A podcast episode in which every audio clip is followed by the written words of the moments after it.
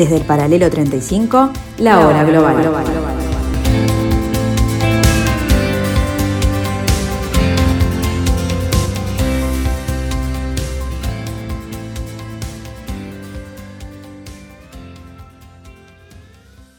Muy buenas tardes amigos, bienvenidos a este martes 28 de septiembre del año 2021.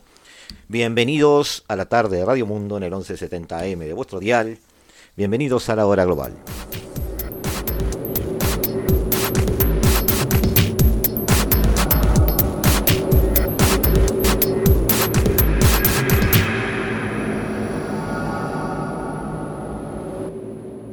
Hoy tendremos una charla con Agustín Sarubi, que desde la República Argentina nos ayudará a sumergirnos un poquito en las, las señas de identidad del justicialismo, desde el peronismo hasta el kirchnerismo, cuál es eh, el perfil que pinta su política exterior y de alguna manera nos pone en contexto de las realidades nacionales argentinas que en este momento están pasando por una etapa de confusión. Esa podría ser la frase correcta.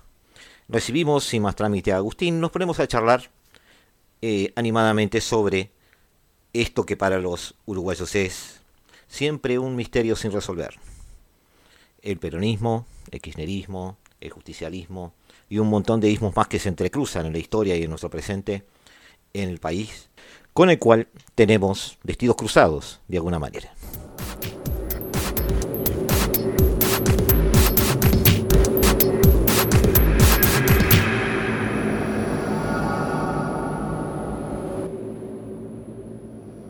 Agustín Salubi tiene 25 años, es técnico universitario en Relaciones Internacionales de la Universidad Nacional de la Luz.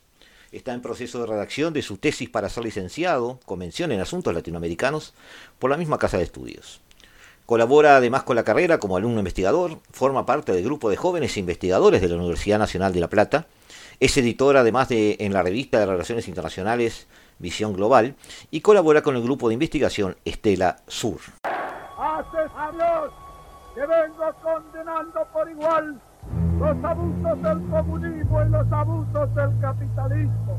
A medida que ellos avanzan en sus luchas con sus mismos errores, el hombre del mundo se va dando cuenta que ninguno de los dos traerá la solución ni la paz que la humanidad anhela.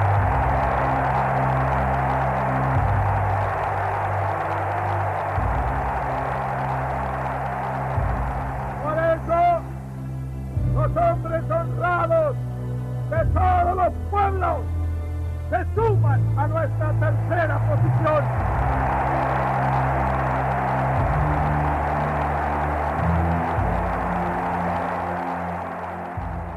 Agustín, bienvenido a la hora global. Muchas gracias, Gustavo. Eh, te tenemos aquí desde el otro lado del río, que para algunos divide, para otros une. Este, pero bueno, tratamos de que ahora nos una en este tema tan particular. Dame un segundo, un segundo, un segundo, esto lo voy a cortar. La tos en primavera. Bueno. Aguardame, no, no te estoy escuchando, no sé si me escuchas vos. Hola, hola. Se me Hola. murió.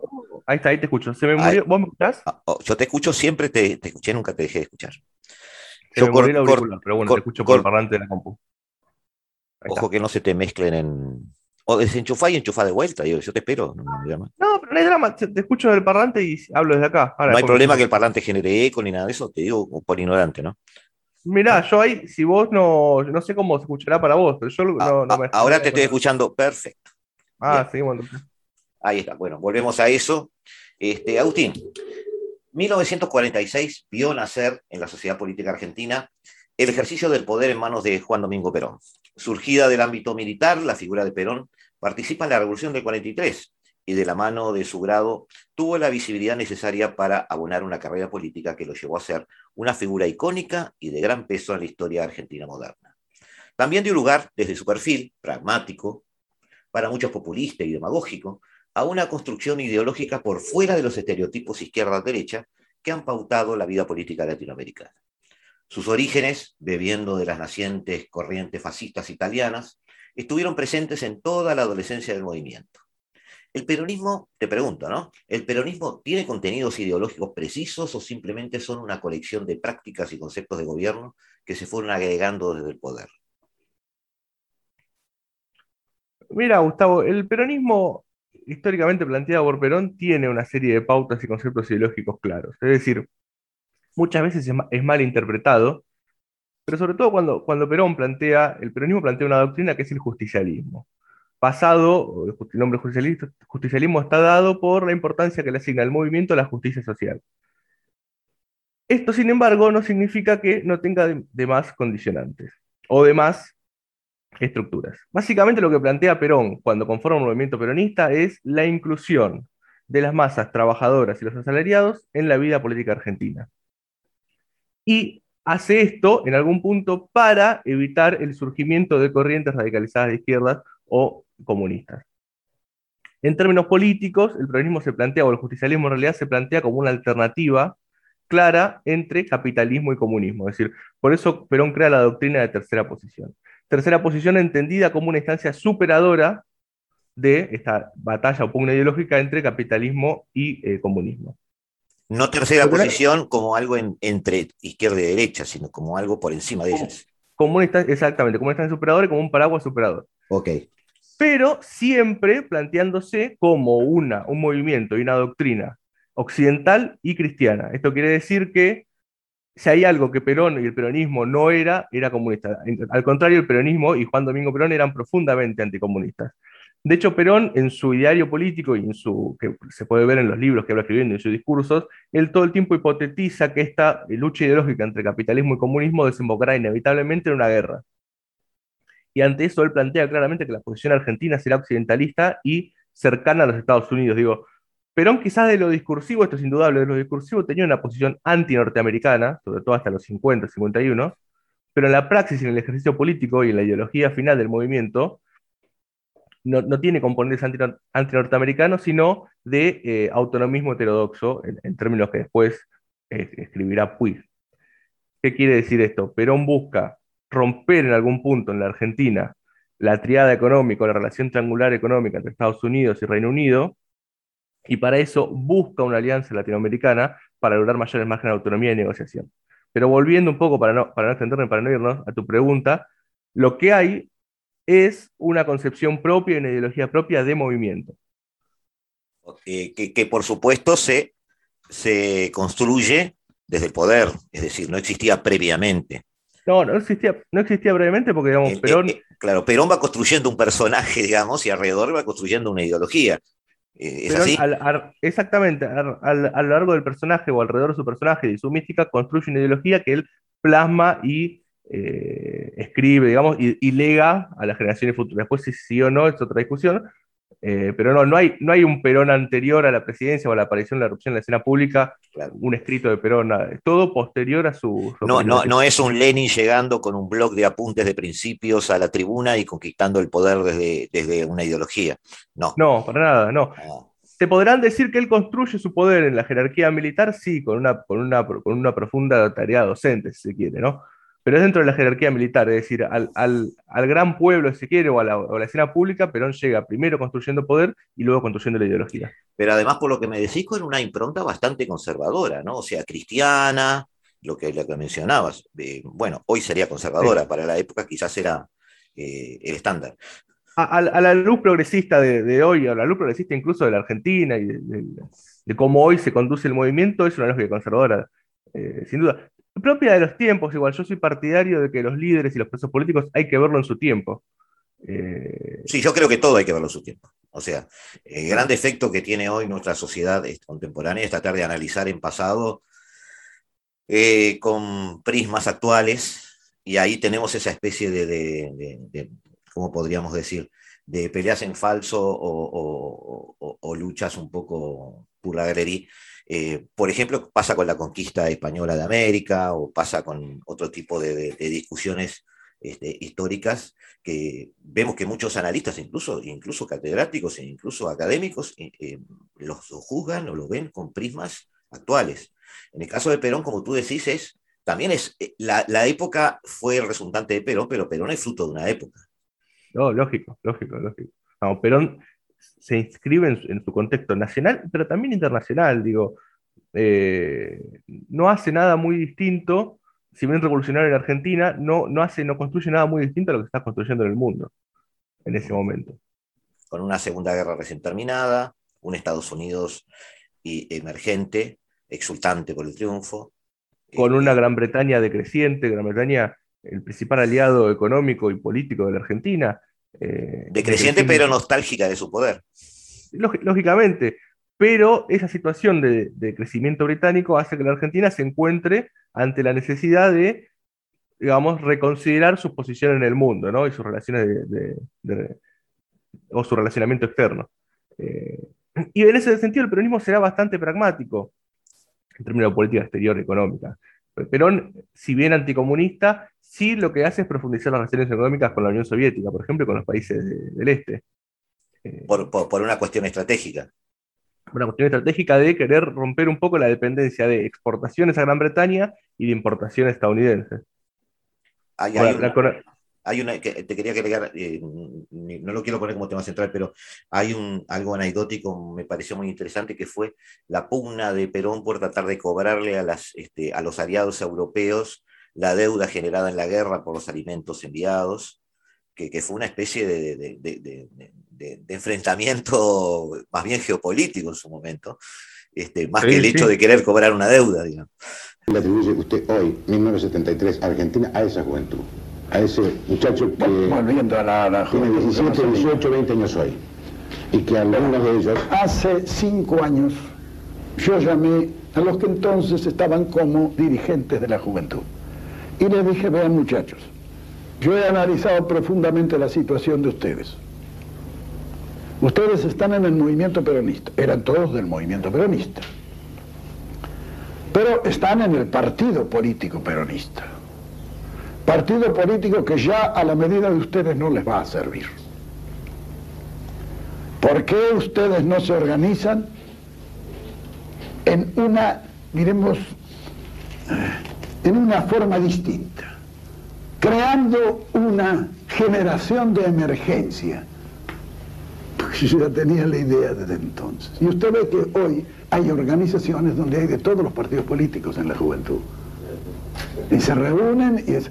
Es decir, la juventud hay que tenerla aparte y no contaminarla, porque para mí, en estos años que han pasado, últimos especialmente, la generación intermedia se ha destruido, por lo menos se ha frustrado. Más adelante, Perón, cuando plantea los términos de la Alianza Latinoamericana, uno de los puntos que le plantea a Chile y a Brasil como los principales aliados al inicio, va a ser bueno, si hay una, otro conflicto, si hay una tercera guerra, lo importante van a ser los recursos que tienen estos países, es decir, los, alimentos, el recursos energéticos, tenemos que empoderarnos ahora generando una instancia de poder negociador. Pocos unos términos que después serán actualizados y utilizados por Previch cuando plantea el estructuralismo eh, unos años después. Claro. Ahora, pasan los años, Perón pasa, se va, se exilia, vuelve, eh, y finalmente, 60 años después, como parte de los procesos políticos que implicaron el desplazamiento del poder de Carlos Menem, emerge Néstor Kirchner, pero desde una visión peronista reconvertida a la izquierda. El peronismo funcionó, como tú dijiste, como una especie de gran paraguas eh, que, que, no llegó a ser superador del, del eje izquierda-derecha, sino que más bien llegó a ser una especie de contenedor de ambos, mm. este, pero sin superarlos. Igual que Perón, desde el poder, eh, Kirchner construye una corriente y amalgama una serie de prácticas y tomas de posición, sobre todo económicas, eh, construyendo lo que muchos llaman el kirchnerismo. Esta pregunta es muy ambigua, pero es muy relevante hoy. Aunque sea como agrupación o club de amigos de Toby o como quiera llamarlo, ¿el kirchnerismo, ¿existe el kirchnerismo? Bueno, es, una pregunta eh, muy, muy debatible y que posiblemente genere alguna especie de polémica, sobre todo aquí en Argentina. Yo entiendo que sí que no solo existe el kirchnerismo, te podría decir que también hay una diferenciación entre, en algunos actores políticos, sobre todo, no tanto en la militancia, entre kirchnerismo y cristinismo. Pero sí, el kirchnerismo existe. Ah, mira, incluso esa subdivisión también. Sí, hay. No, no sé si tanto a nivel de la militancia. Yo creo que la militancia ve en el kirchnerismo y después en el gobierno de Cristian Kirchner una continuidad. Eh, lo que sí podemos decir, y esto lo, lo, podemos también debatir en algún otro momento o aquí mismo, es que hay algunos militantes o algún sector de la militancia más joven que entiende el kirchnerismo como, no como parte del peronismo, sino como instancia superadora. Pero eso todavía más polémico. Lo que sí es cierto es que a nivel de los dirigentes políticos hay algunos dirigentes, lo era Alberto Fernández hasta hace dos años, que se identifican como kirchneristas, pero que a partir del gobierno de Cristina Kirchner marcan sus diferencias, hay un, recambio fuerte de dirigentes y de orientación política, pero en términos macro, el kirchnerismo existe en tanto y en cuanto es un significante que aglutina a un porcentaje importante de la población argentina y de los electores. Es decir, si uno analiza las, las elecciones, sobre todo de 2005 en adelante, por la de 2003 es un raravis, lo que hay es un núcleo duro de votantes que no baja del 30%, que se identifican como kirchneristas y que están aglutinados bajo el significante, esto es en términos de la CLO, pero el significante vacío de Néstor Kirchner, es decir, de ese conjunto de políticas que fueron llevadas a cabo del 2003 hasta 2015. Eh, y ese núcleo de votantes parece persistir y perdurar a, pesar de los errores o de, los, de las distintas vaivenes o situaciones políticas del país. En términos de que haya un 30%, que es una minoría en términos cuantitativos, pero en términos de ejercicio de poder, es una minoría intensa y cualitativamente activa, es que existe el kirchnerismo y que es un actor de poder importante en la Argentina, incluso más que el peronismo tradicional hoy en día, en términos siempre de poder electoral y por tanto poder político. Claro, en términos comparativos, un 30%, como tú decís, es una, eh, cuantitativamente es una minoría, pero eh, en Latinoamérica no es despreciable. En Perú fueron a segunda vuelta candidatos que no superaban el 20%. O sea, como, paradigma de fragmentación total, ¿no? Es decir, el Perú, desde el punto de vista político, es el gran ejemplo de una especie de tabla rasa, tabula rasa en política. Ahora bien, eh, te hacía la pregunta porque no he visto dirigentes que hablen específicamente eh, del kirchnerismo, pero por oposición sí vemos muchos dirigentes peronistas o justicialistas que guardan de, se guardan de eh, dejar claro que no son kirchneristas.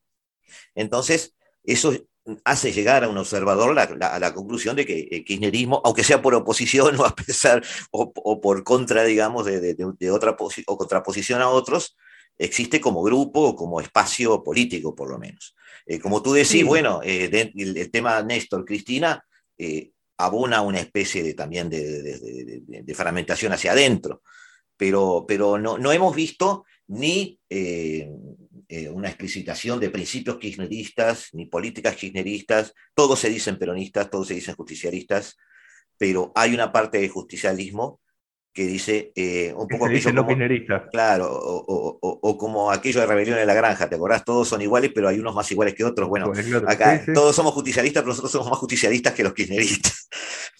suceden dos cosas. A uno podrá decir, como decía Néstor Kirchner, nos dicen kirchneristas para bajarnos el precio. Yo en cambio entiendo que una particularidad del kirchnerismo, por ejemplo, si vos vas a la composición, hoy, hoy frente de todos, a la composición de partidos que lo conforman es que hay partidos de extracción comunista, que eso en un gobierno justicialista o con Juan Domingo Perón hubiese sido imposible que pase.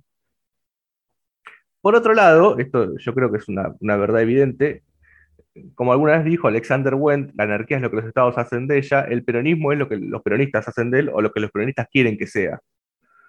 Eh, al, ser, un, un, movimiento y no un partido político, tiene variantes ideológicas que pueden hacer identificar a la acción de gobierno siempre con el peronismo. Digo, eh, Carlos Menem fue tan peronista como lo fue Néstor Kirchner, y mostraron dos modelos de país y de composición política diametralmente opuestos. Claro, sí, sí, que va a ser, es justamente es el, el nudo de nuestra conversación de hoy.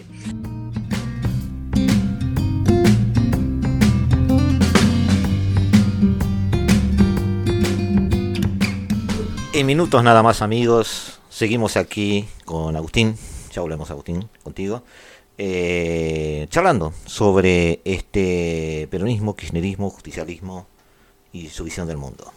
Ya volvemos.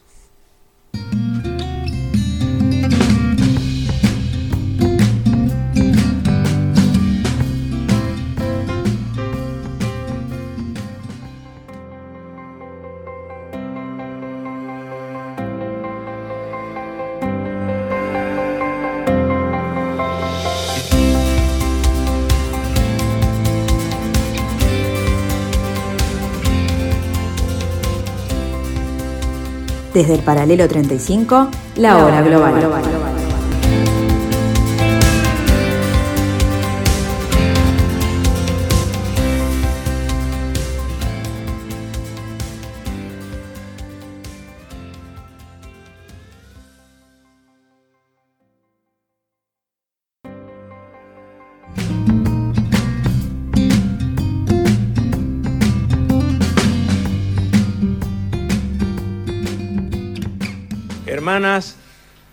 y hermanos de mi patria. Hace ocho años que los argentinos me eligieron presidente de la nación. ¿Cómo estaba la Argentina en 1989? Ustedes ya lo saben. Aquellos fueron días complicados para mí, pero ustedes me apoyaron, lograron que la estabilidad fuera posible Llegaron tres años de crecimiento, de cambio, pero a finales de 1994 se produjo el tequila. La economía mundial tembló. Muchos creyeron que este presidente y su pueblo no iban a respetar las reglas del juego. No fue así. Y todos juntos sentamos las bases para que el mundo creyera nuevamente en nosotros pero aún superada la crisis mexicana, nos había dejado un problema premiante, la desocupación. Y 1995 fue un año difícil. La economía del país se resintió. Ese mismo año había elecciones presidenciales y ustedes, nuevamente por mayoría, eligieron a este presidente por segunda vez.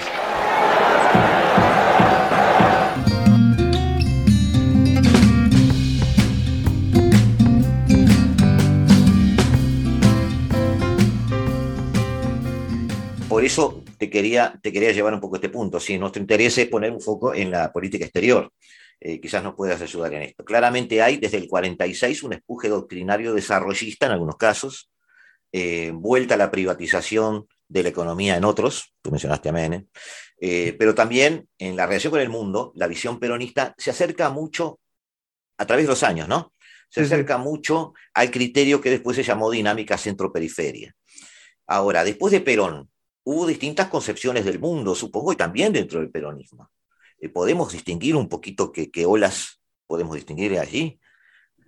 Sí, lo, que podríamos decir, alguna O básicamente si fue siempre lo mismo con alguna excepción. No, a ver, lo que, hay, lo que hay en la Argentina después de Perón es dos visiones diferentes o contrapuestas del sistema internacional y del mundo, sobre todo en términos económicos.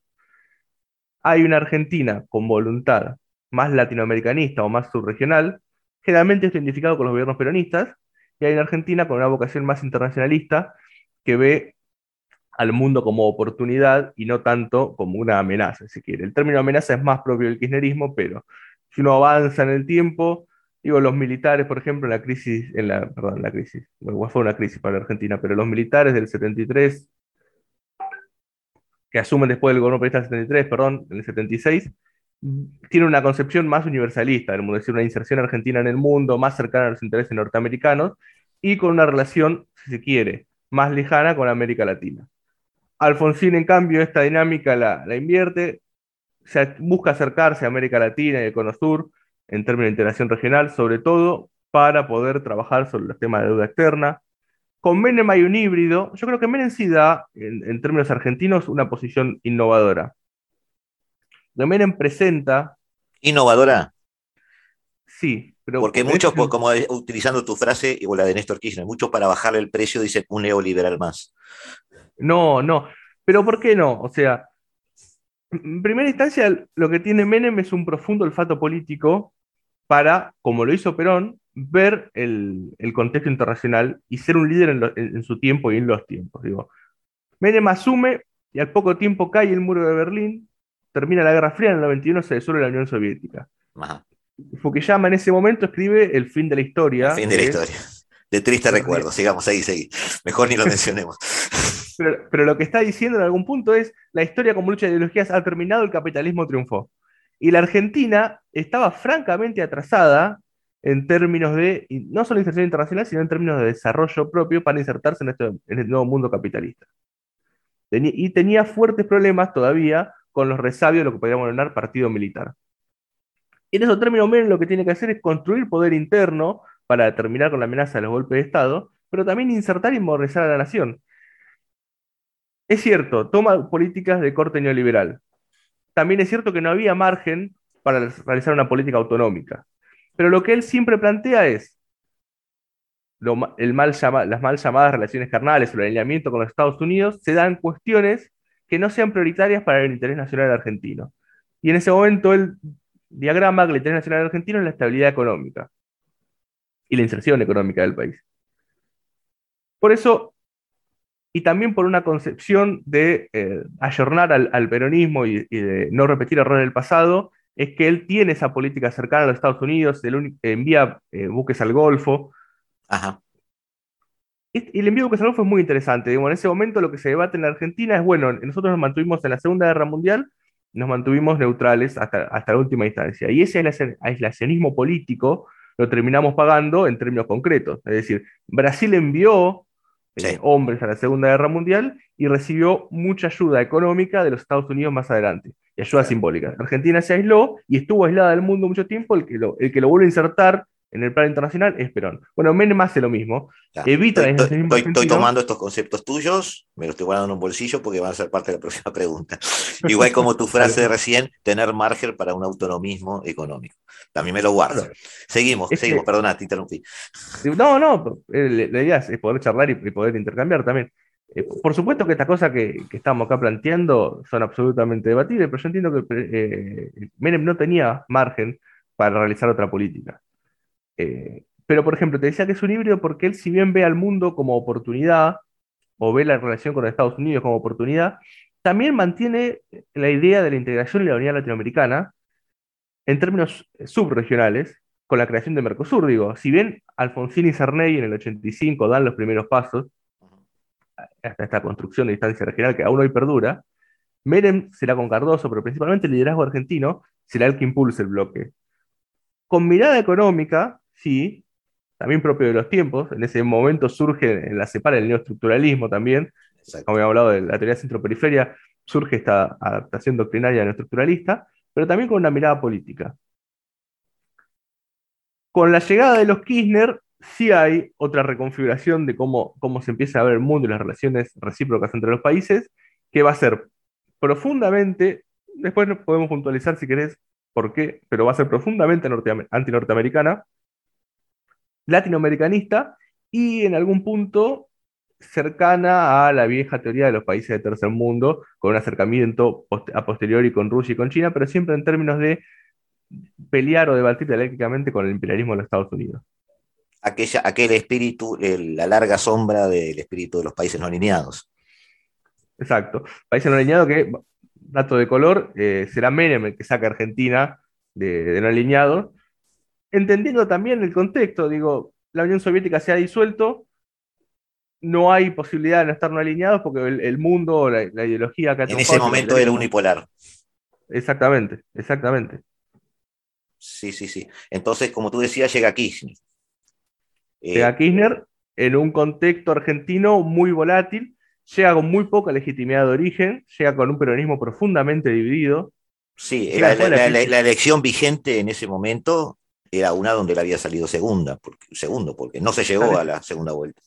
No, con el 22% de los votos, incluso menos que Arturo Elia, cuando fue, sale con muy poca legitimidad de origen, muy condicionado, primero, por la crisis social inmensa que había en la Argentina post-crisis de 2001, condicionado por el frente externo, por la deuda de los empréstitos que tiene Argentina con el FMI principalmente, y condicionado internamente también porque él no lideraba el peronismo, el peronismo en ese momento, el liderazgo se debatía entre Dualde y Menem, Dualde era el presidente saliente y el que transicionó la, salida de la crisis. Pero además con presencia política posterior, ¿no? Dualde es el gran eje sobre el cual giraron unos años después, o hasta unos años después, toda, toda la política argentina, ¿no? Aún, al, en, menos, aún en las sombras.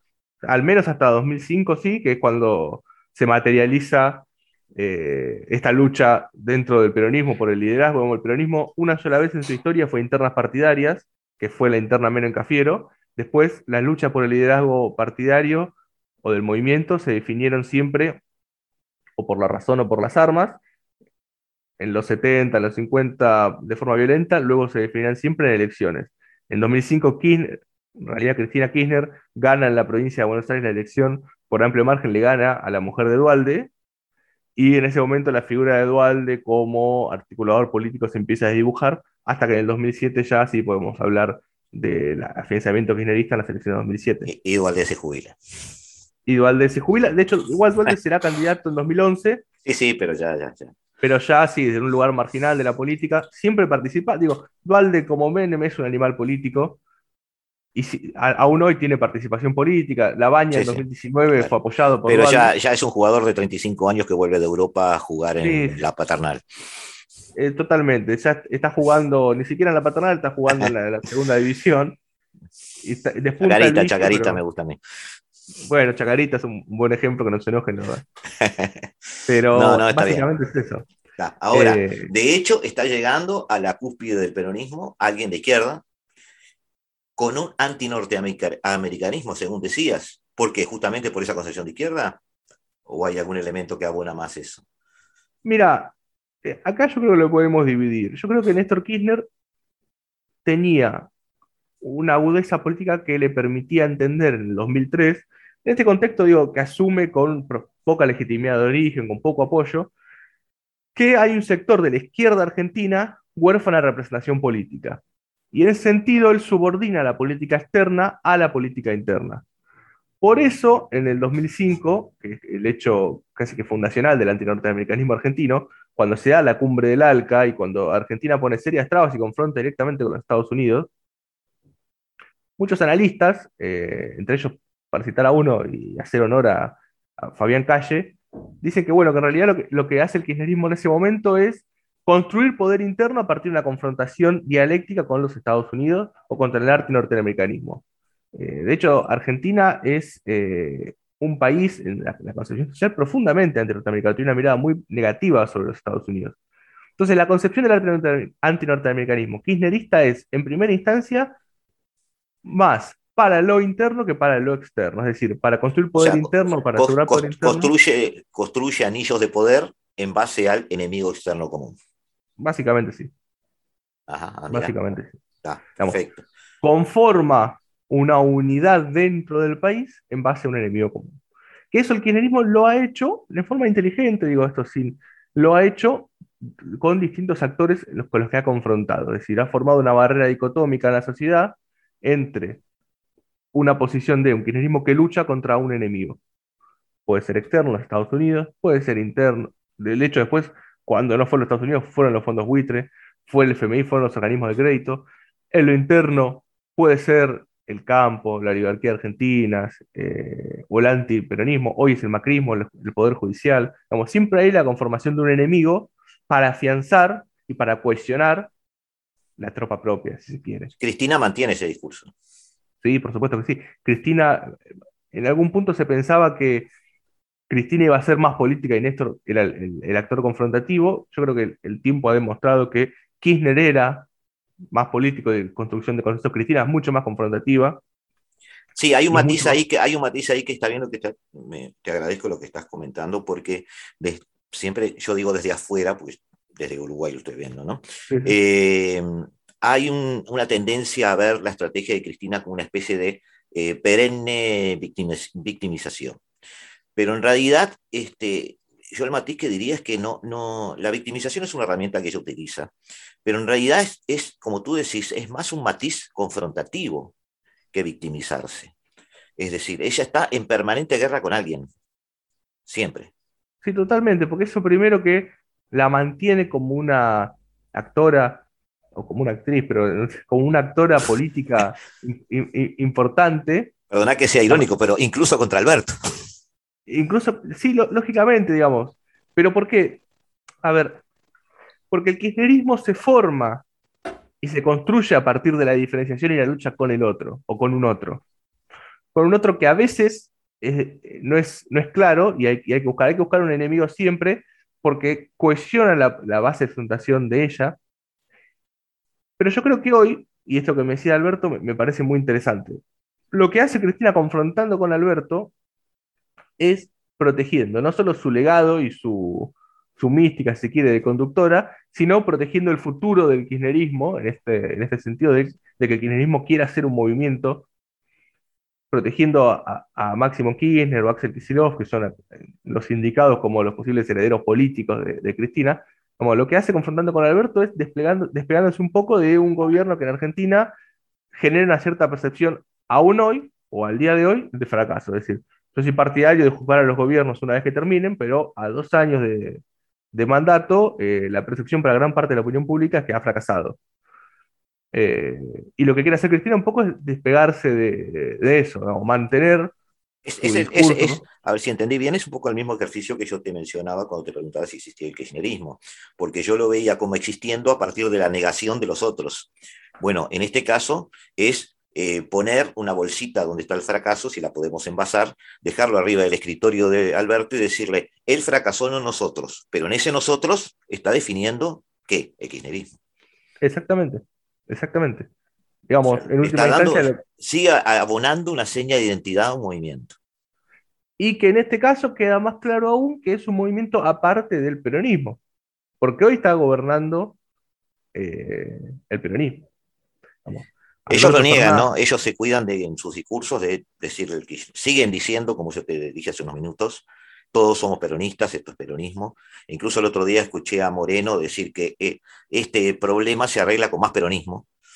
Este, Pero y... bueno, Moreno es un actor. Muy interesante, te diré, ¿no? Porque es, está subestimado es, también, pero es muy interesante escuchar. Eso eh, lo valoro mucho en términos de la discusión doctrinaria que puede brindar. Sí, sí, impecable. Pero Moreno está fuera del, gobierno y está fuera del poder. Pero ahí, ahí ves, digamos, el gobierno es peronista, claramente, digamos, por lo menos en su composición de sello es peronista. Después, en lo que hace, yo podría decirte que no, que el peronismo es otra cosa. Yo lo creo también, Moreno lo dice. Por eso Moreno dice, esto se arregla con más peronismo. Porque la forma de ejercicio del poder del 2019 hasta hoy ha sido más cercana, si se puede separar, y yo entiendo que sí, al kirchnerismo que al peronismo. Y a cómo construyó poder el kirchnerismo. Pero aún desde esa lógica, el kirchnerismo lo desconoce, lo rechaza. Lo desconoce y se separa. ¿Por qué lo desconoce y lo separa? Porque la voluntad que tienen es seguir perdurando en el poder y seguir siendo actores relevantes.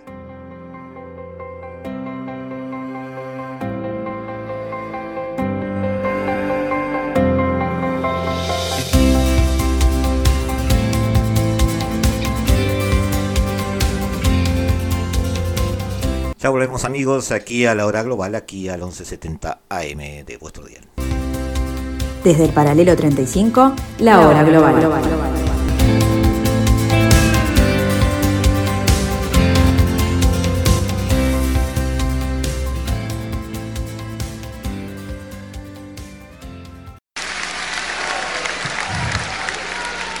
Los latinoamericanos tenemos que entender que es hora de forjar la unidad, que es hora de forjar nuestra identidad, que es hora de tener una voz conjunta ante el mundo, que tenemos que sentirnos orgullosos de lo que somos, de dónde venimos, de nuestras raíces, de nuestras calidades nacionales, que son centrales y fundamentales. Por eso, vinimos hoy a compartir esta asamblea con ustedes y me siento orgulloso como presidente de los argentinos de estar en Bolivia. Me siento honrado de este acuerdo estratégico. No desmayen ante las primeras trabas. Mucha fuerza, mucho coraje y mucha pasión, mucha decisión por la construcción del nuevo tiempo.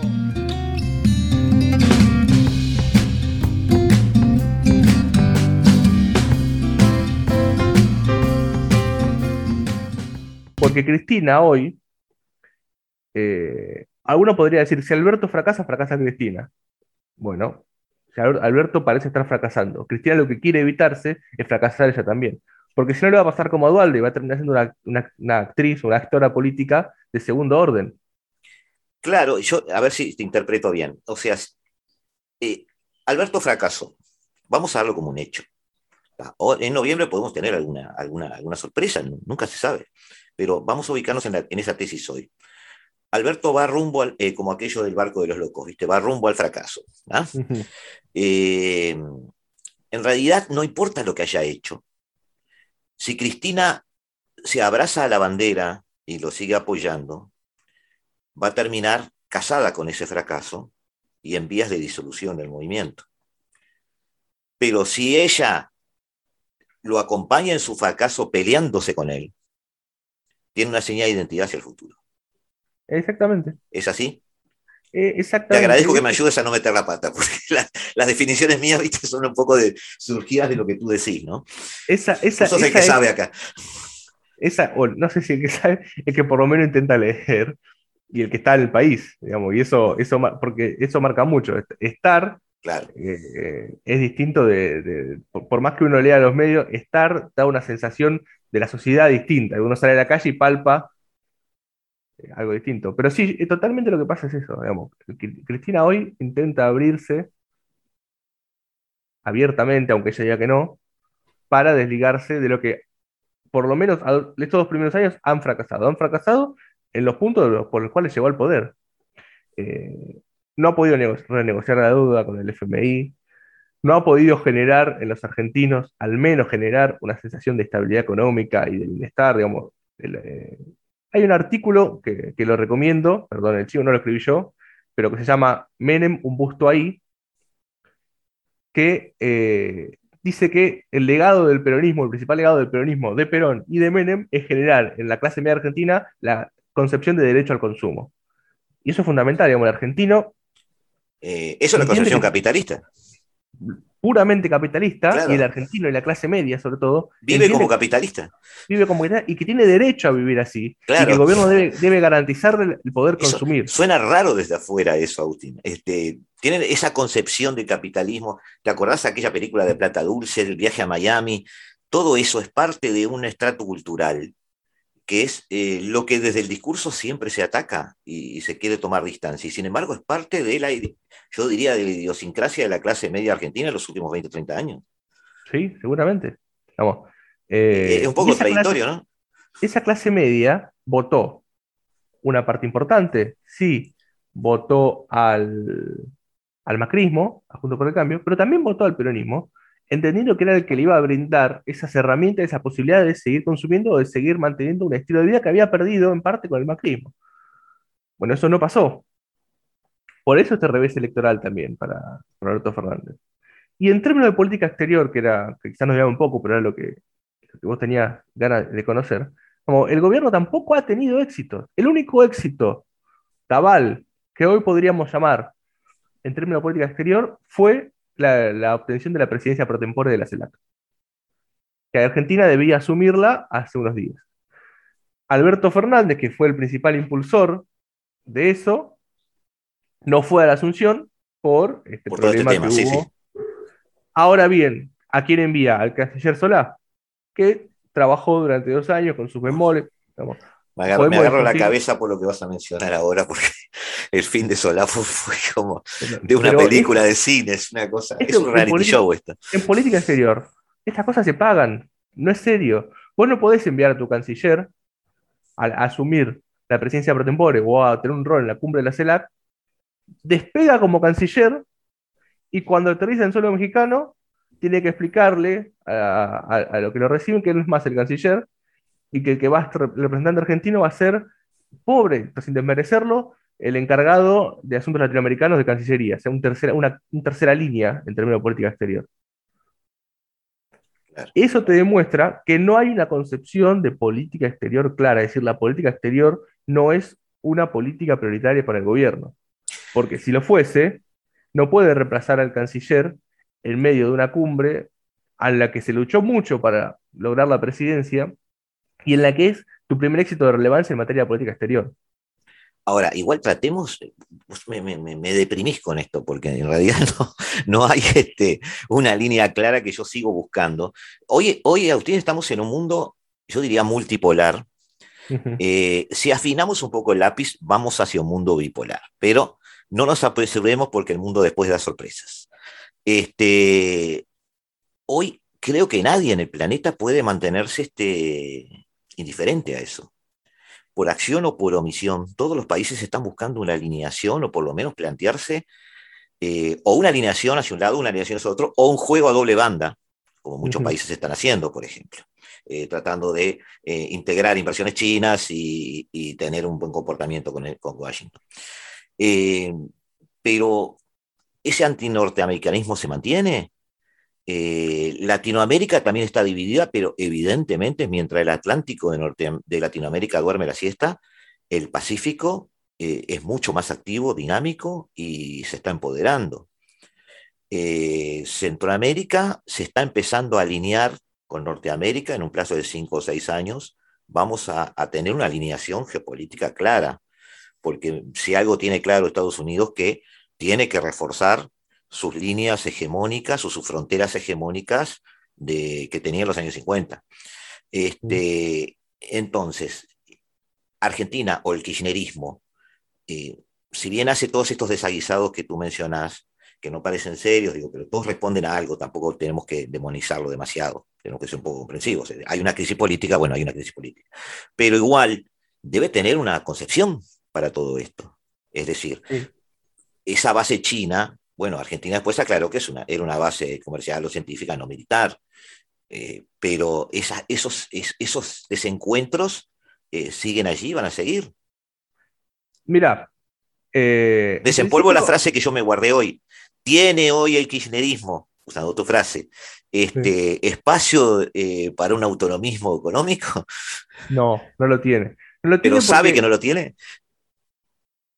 Por lo menos lo debe intuir. Ah. O debería poder intuirlo. Porque hoy una de las características o los condicionantes principales a nivel externo de Argentina es poder renegociar con los acreedores, pero sobre todo con el, con el Fondo Monetario Internacional. Y para renegociar con el Fondo Monetario Internacional tenés que tener inequívocamente una relación cuanto menos cordial con los Estados Unidos. Y de esa cuestión es que, por ejemplo, entiendo que eh, Martín Guzmán hoy sigue en, en, el gabinete de Economía, o sigue siendo ministro de Economía, y Santiago Cafiero, aunque sea raro, es hoy el canciller de pasó de jefe de gabinete a ser canciller. Porque, por lo menos en ese aspecto, hay una cierta continuidad de mantener un equipo económico y un equipo negociador con el Fondo Monetario Internacional. Sí, sí, Guzmán es un Chicago Boy del siglo XXI. Exactamente. En, esos términos, Argentina no tiene capacidades, pero tampoco posibilidades, y sería suicida hacerlo, de confrontar abiertamente con los Estados Unidos. Ahora bien, si desde la praxis del gobierno, o desde la ideología del gobierno, mejor dicho, sigue habiendo antinorteamericanismo, hay algunos elementos que nos pueden hacer precisar que sí. Uno muy claro va a ser que la Argentina, cuando asume Alberto Fernández, la primera reunión importante que tiene es con Manuel López Obrador en México. Y lo que intenta hacer la Argentina en ese momento es, ante un panorama latinoamericano o subregional adverso ideológicamente, Alberto Fernández busca un aliado que se asimile en términos de poder a lo que fue Brasil entre 2013 y 2015 para Néstor Kirchner y para el kirchnerismo que es Manuel López Obrador. Intenta desde ese lado confrontar con los Estados Unidos. Lo que el gobierno no cuenta es que México está más imposibilitado. y, México está más imposibilitado aún que la Argentina en confrontar con los Estados Unidos, porque, digamos, para México, Estados Unidos no solo que es inevitable, sino que es parte ya de su entramado económico y productivo. O sea, el kirchnerismo está encontrando en el mundo exterior un terreno árido eh, y, no, está formando parte de bloques, por lo menos amigablemente. ¿No lo ven como un problema? El kirchnerismo nunca lo he visto como un problema, eso, porque hay, una fuerte, un fuerte componente ideológico en la política exterior kirchnerista. Eh, si uno va a los lineamientos de política exterior de Alberto Fernández, hay un una clara vocación latinoamericanista. El problema que tiene la Argentina es que no encuentra pares y esto lo ha dicho claramente el presidente, no encuentra pares para construir esta vocación latinoamericanista. Claro, por eso, por, eso te, por eso te preguntaba, o sea, el kirchnerismo quiere amar a Latinoamérica, pero Latinoamérica no lo ama. No lo quiere amar, no. Y no lo ama porque hay una concepción ideológica muy diferente de los gobiernos. Pero Alberto Fernández lo ha explicitado, él dijo eh, en algún momento en una videoconferencia que generó mucha polémica a nivel argentino, que él no tiene la suerte como Néstor Kirchner de tener a Lagos en Chile, de tener a Lula en Brasil. digamos, de tener a Tabaré o a Mujica en Uruguay. podés pensarlo, pero no decirlo. No lo podés decir. Eh, y esto es cierto, digamos, el kirchnerismo tampoco tiene a Venezuela hoy en día. Sin meternos en la polémica que es, es Venezuela y si Maduro. El kirchnerismo tuvo en Venezuela un aliado político y económico muy importante en los tiempos de la bonanza venezolana con Chávez, que hoy tampoco lo tiene. No tiene el apoyo de Brasil en términos de política exterior. O sea, Alberto Fernández tiene una vocación latinoamericanista, pero casi que está jugando solo. Esto se ve en Mercosur, pero claramente se ve en Mercosur. Brasil, Uruguay y en menor medida Paraguay intentan flexibilizar el bloque, ayornarlo, facilitar eh, acuerdos económicos. Y Alberto Fernández tiene una concepción de un Mercosur post-neoliberal, si quiere, como en 2003, que es un Mercosur ampliado, más político, más peso político, pero es el único que está jugando a favor de eso. Y en tanto y en cuanto la Argentina no tenga flexibilidad para entender el contexto, eh, va a quedar cada vez jugando más solo. O sea, Argentina no está entendiendo el mundo, pero el problema no es el mundo. No, no, el, problema es cómo entiende Argentina o cómo ve Argentina el mundo. Tiene una matriz ideológica muy fuerte en términos de, política exterior. Básicamente sos pesimista.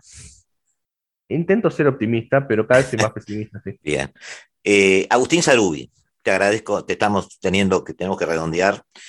En televisión el tiempo es oro, pero en radio desde platino, digamos. Este, ¿Quedó algo por decir? No, no, la verdad, Gustavo, no. Eh, la verdad que muchas gracias por, la charla. gracias a vos por el nivel, porque es lo que estamos esperando siempre acá.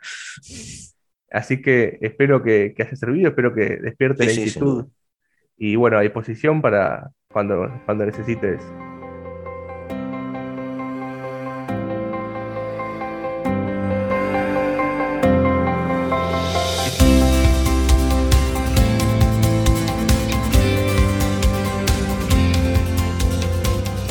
Los dejamos amigos, hasta aquí hemos llegado y nos vemos. Nos volvemos a escuchar como cada martes y cada, y cada jueves, perdón, aquí en la tarde de Radio Mundo en el 1170M de vuestro dial. Ahora quedan en manos de Eduardo Rivero, como siempre el mejor gestor para la mejor música del mundo en Se hace tarde.